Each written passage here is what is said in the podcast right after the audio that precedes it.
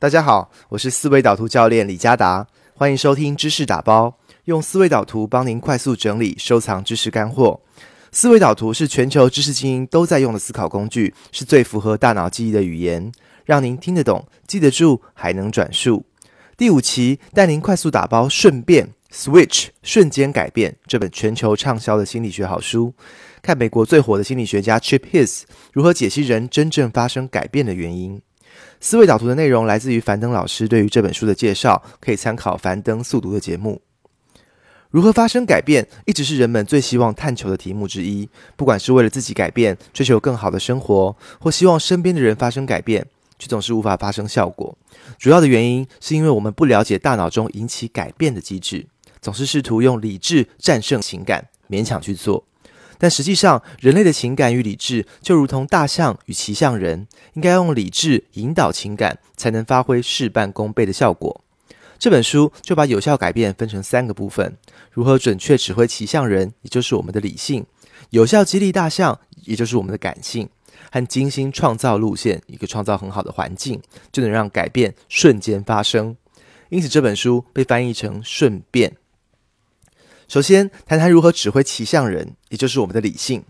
美国政府为了减少人民肥胖的问题，特别设计了一个非常复杂的食物金字塔，把所有的食物分类，教人民该怎么均衡的吃。但因为太复杂，根本没有人用。专家发现，其实只要让大家不要喝全脂牛奶，改喝脱脂牛奶，就会很有成效。因此，就有组织试着把脂肪装进一个塑料管中，站在超市的门口，并写上“这就是一加仑全脂牛奶喝下去的脂肪”。很快就造成周边社区居民习惯的改变。这说明理性改变的障碍看似顽固抗拒，实则方向不明。找方向有三个方法，首先是找到亮点。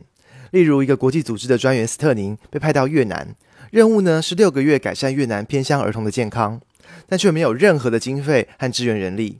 这个时候，一般人可能只会交一个研究报告，说啊，贫穷影响资源匮乏，应该教育偏乡的家长，并且发给物资，这样慢慢的问题就会改善。但这个啊，就叫做分析负面问题，却得到了正确的废话，仍然不会产生任何的改变。斯特宁只是买了一尺卷尺就下乡，下乡之后呢，就帮小孩量身高，找到那些贫穷却仍然发育特别好的孩子，访问他们都吃了什么，结果发现他们的父母都有三个共同点：第一，让孩子一天吃四次，吸收更好；第二，到田埂里抓小鱼小虾熬汤；第三，用喂猪的红薯叶打成汁给孩子拌饭。找到亮点之后，他就集合全村的妇女一起帮孩子做饭。六个月，让百分之六十五的孩子的营养有了大幅的改善，而且对整个越南都发生了影响，持续了二十年。另一个亮点的例子是美国一所中学的学生博比，他总是爱闹事。后来，一位新的辅导老师找他谈话，他没有问他你为什么要闹事，而是问他你什么时候就不想闹事。博比说他在史密斯老师的课堂上就不闹事。为什么呢？因为老师会和他打招呼，还会帮他出比较简单的作业。诶，亮点出现了。辅导老师把这些技巧告诉其他的老师，有效的让博比的闹事几率下降了百分之八十。因此，想找方向，不能只分析已经发生的负面问题，而是要在已知当中找到可以扩大与复制的成功因子，这就是亮点。第二个帮骑象人找到方向的方法是制定关键举措。例如，心理师发现治疗家暴倾向的父母最重要的关键举措就是五分钟亲子互动，每天要有五分钟完全让孩子指挥，不能分心，不能说教，不能批评，这样就会大幅改善整个家庭的气氛。另一个例子是美国一个偏远没落的小镇，几个高中生想到一句口号：“把消费留在本镇”，成功唤起居民的响应，一年帮小镇增加了一千五百六十万美金的营业额。找到一个关键举措，避免决策瘫痪，也是找到方向的好方法。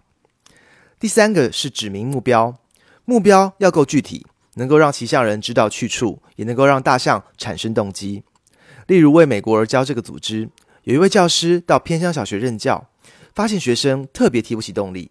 他对一年级的班上说：“好，我们来定个目标，我们这学期结束的时候，要让大家达到三年级的程度。”大家觉得非常有挑战，马上调动起大家的参与感，每个学生都来给建议，热心的参加。总结一下，若能为骑象人找到亮点，制定关键举措与指明目标，就能有效的驱动我们的理性骑象人。再来看如何激励大象，也就是我们的感性。有一位科技公司的工程师一直呼吁公司改变采购流程，但却都没有效果。有一次呢，他搜集了公司里面四百二十四种的白手套，带到董事会扔在桌上。他说：“这就是我们采购的白手套，超过四百种，所有价钱还不一样。”一下让所有董事决定改革。作者认为，这就是大家对大象的普遍误解：看似懒于改变，实际上是缺乏动力。懂得激励大象，就能带起改变的能量。驱动大象也有三个方法。首先是找到感觉，要让大家感受到改变的重要性，其实并不容易。一般人都容易自我评价过高，例如百分之二十五的人觉得自己的社交水平是在全部人的前百分之一。百分之九十四的大学教授都觉得自己的学术能力超过一般水平。如何让人找到改变的感觉很重要。例如，美国慈善组织里面一位财务总监，平常都用非常严谨的方式控管流程，一不合规就打回票，因此拖延到拨款的进度。执行长每次跟他沟通说：“哎，多一点弹性都没有用。”后来呢，执行长就带他到他们做慈善的村落，听当地的修女说物资有多么缺乏，如果款项下不来，可能孩子连病都没办法治。让财务总监一回来就修改流程，还会主动帮同事修改错误，这就是感觉的力量。第二是缩小改变幅度。心理学家做过一个实验，若把一个旅店的女服务生分为两组，一组呢跟他们说他们做的每一个动作，例如叠被、扫地等消耗的卡路里，则这一组人下个月平均会瘦一点八磅。原因呢是他们发现只要多扫几分钟就可以变瘦，让目标更简单了。另一个实验，一个洗车厂要做客户几点，一种几点卡是集八点，另一种呢是集十点，但先送你两点。第二种的效果比第一种好了快一倍，因此要让人们觉得自己离目标其实没有这么远。第三个方法是渐进式的影响他人。全球知名的设计公司 IDEO 的 CEO Tim Brown，他曾经说：“大脑就像肌肉，没有办法快速的转换，必须逐渐锻炼和影响。”例如，你想要把防治酒驾的牌子插在某户人家的院子里，那你应该先找他签名，让他开始有参与感。